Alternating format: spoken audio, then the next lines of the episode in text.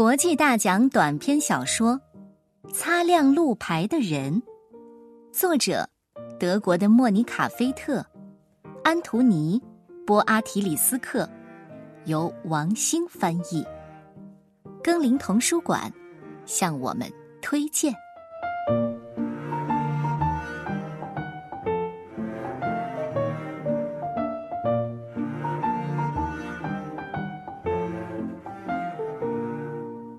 我认识一个人，他的职业是擦洗路牌。他每天早上七点就离开家了，大约一个半小时之后到达威豪广场上的路牌清洗中心。隔着玻璃，他向门卫问好，走进更衣室，穿上蓝色工作服和蓝色的橡胶高筒靴之后，他就到对面的库房里。在接待台领一把蓝色的梯子，一只蓝色的水桶，一把蓝色的刷子，和一条蓝色的皮围裙。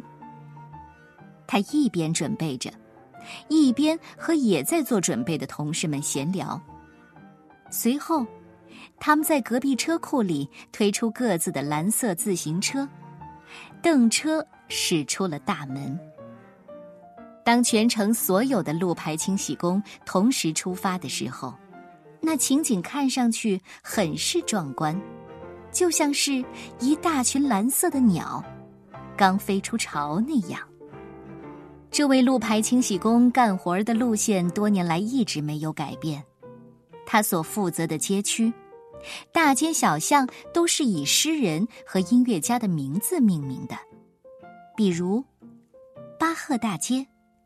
贝多芬大街、海顿大街、莫扎特小巷、格鲁克大街、瓦格纳大街、亨德尔路、肖邦广场、歌德大街、席勒大街、布莱希特小巷、凯斯特纳大街、英格伯格巴赫曼大道，最后是威廉布什广场。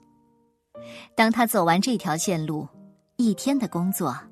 就结束了。清洗路牌可不是一个简单的活儿，一个牌子刚被擦干净，很快就又脏了。但一位出色的清洗工是不会因此而失去勇气和信心的，也不会放弃和不洁做斗争。我说的这位清洗工就是这样一位出色和勤奋的清洗工，他所负责的街道路牌不仅干净。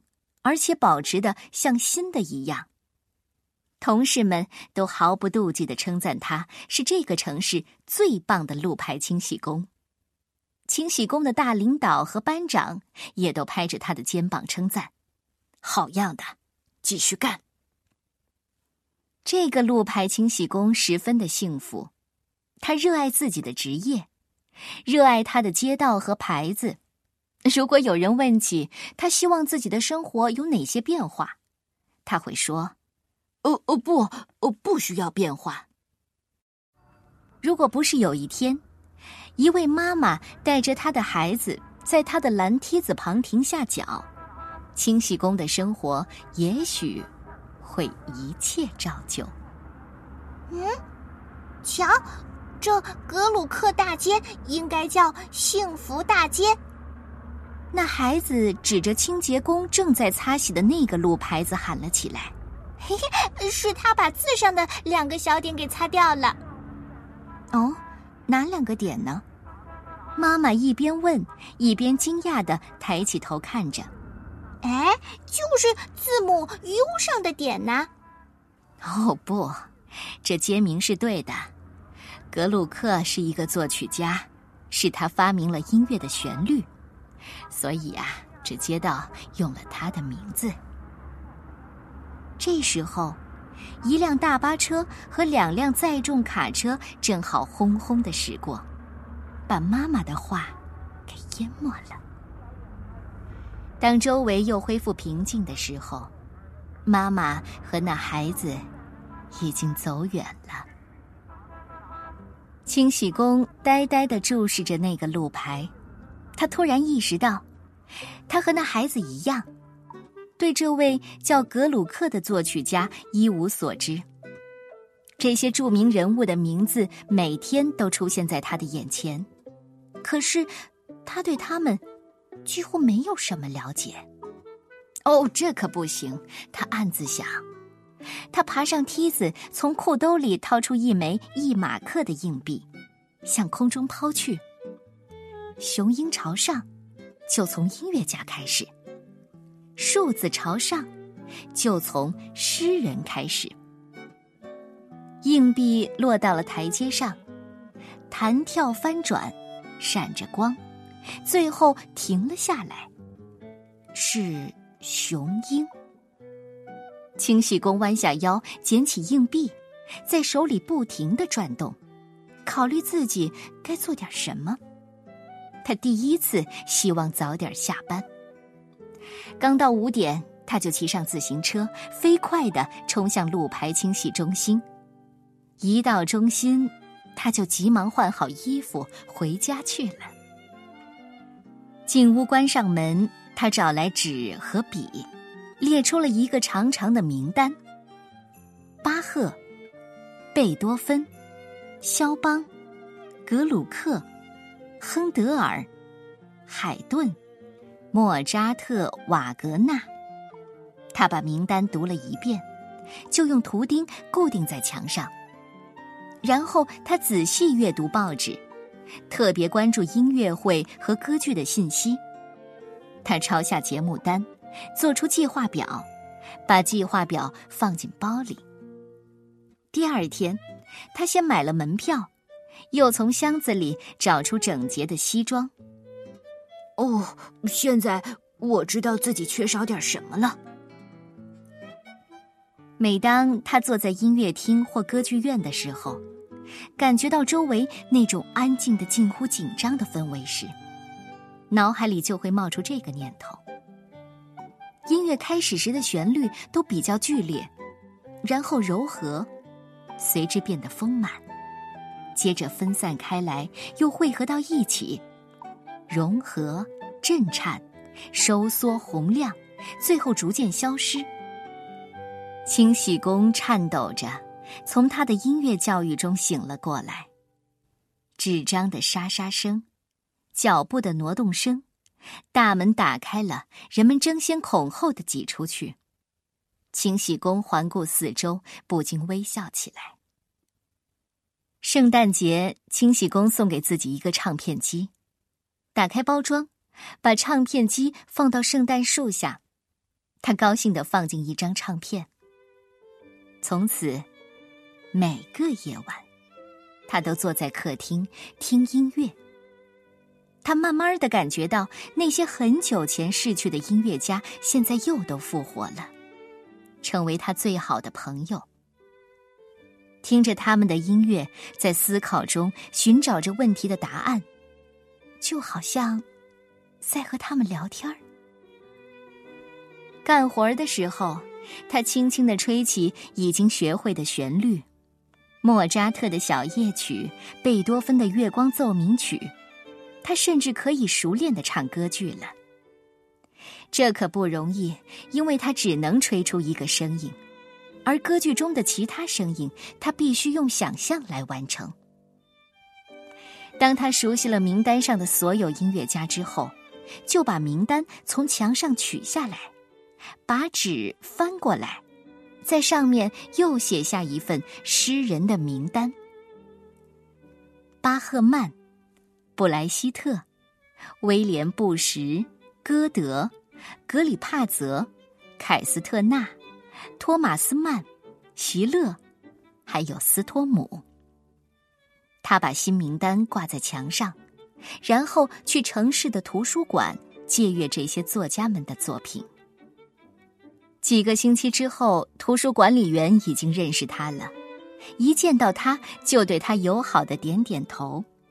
他也成为了图书馆最努力的读者。读书的时候，清洗工遇到一些他过去从来没有听到过的文字，有些他能够理解，有些根本不懂。不懂的地方，他就反复的琢磨，直到弄明白那些文字的真正含义。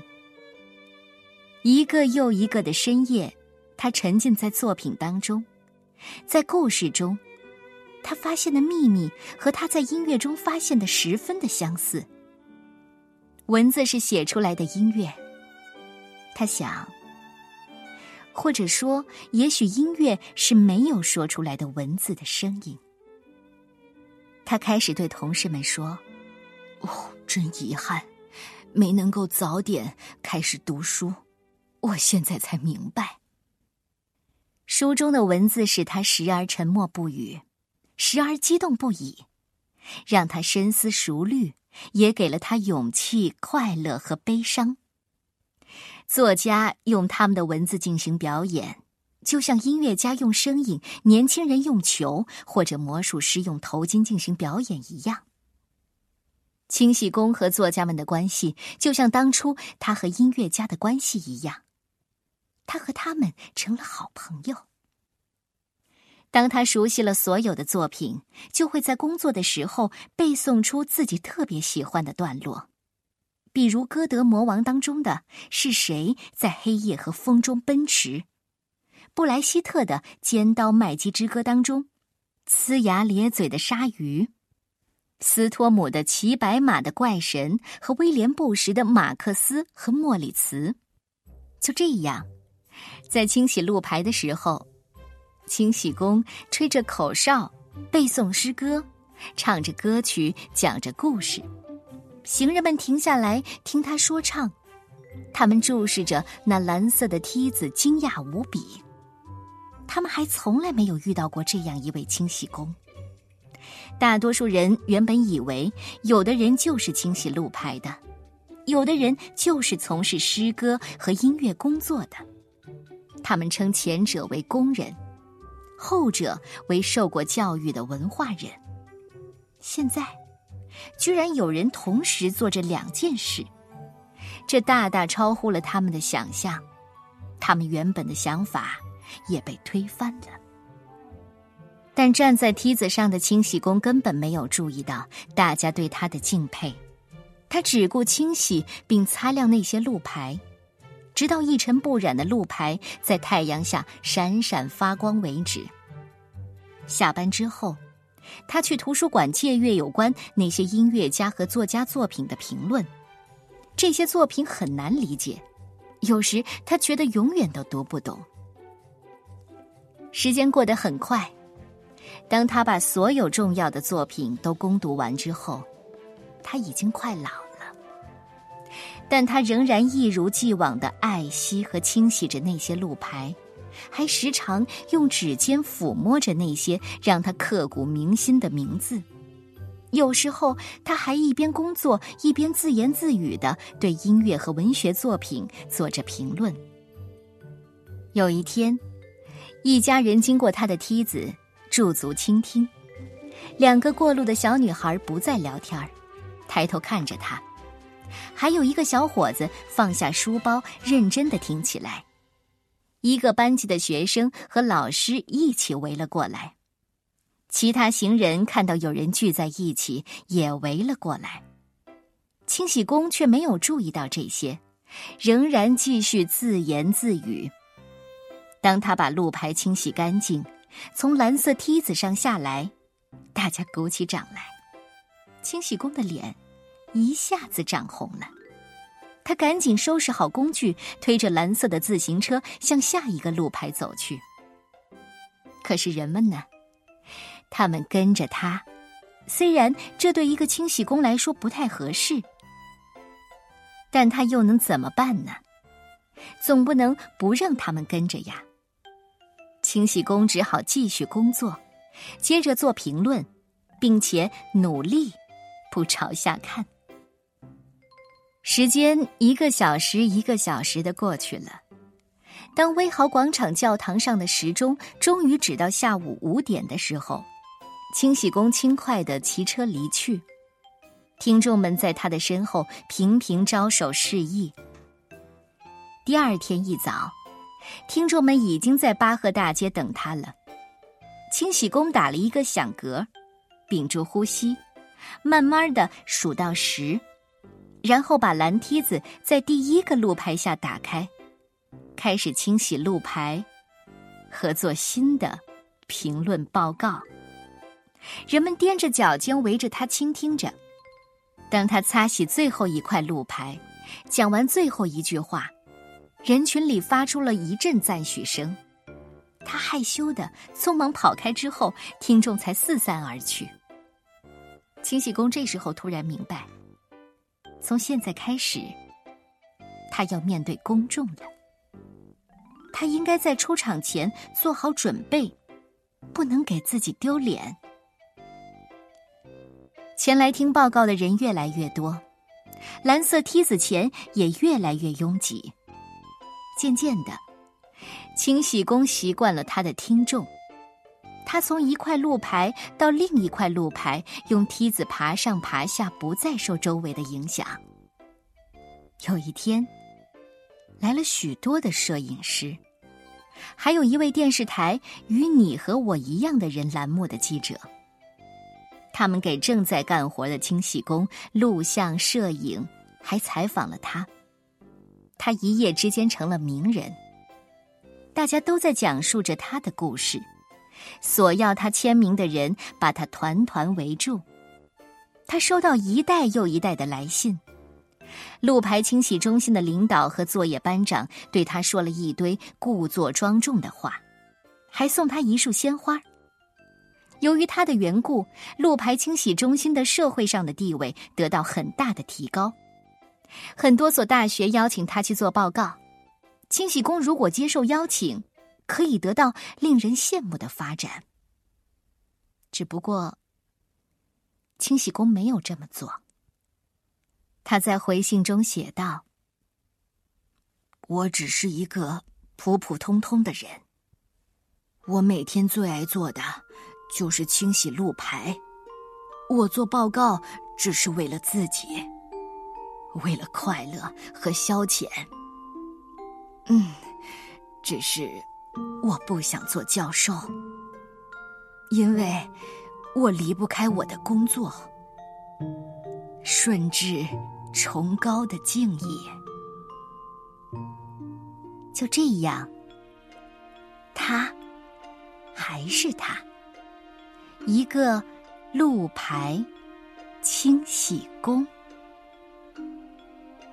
你喜欢这个故事吗？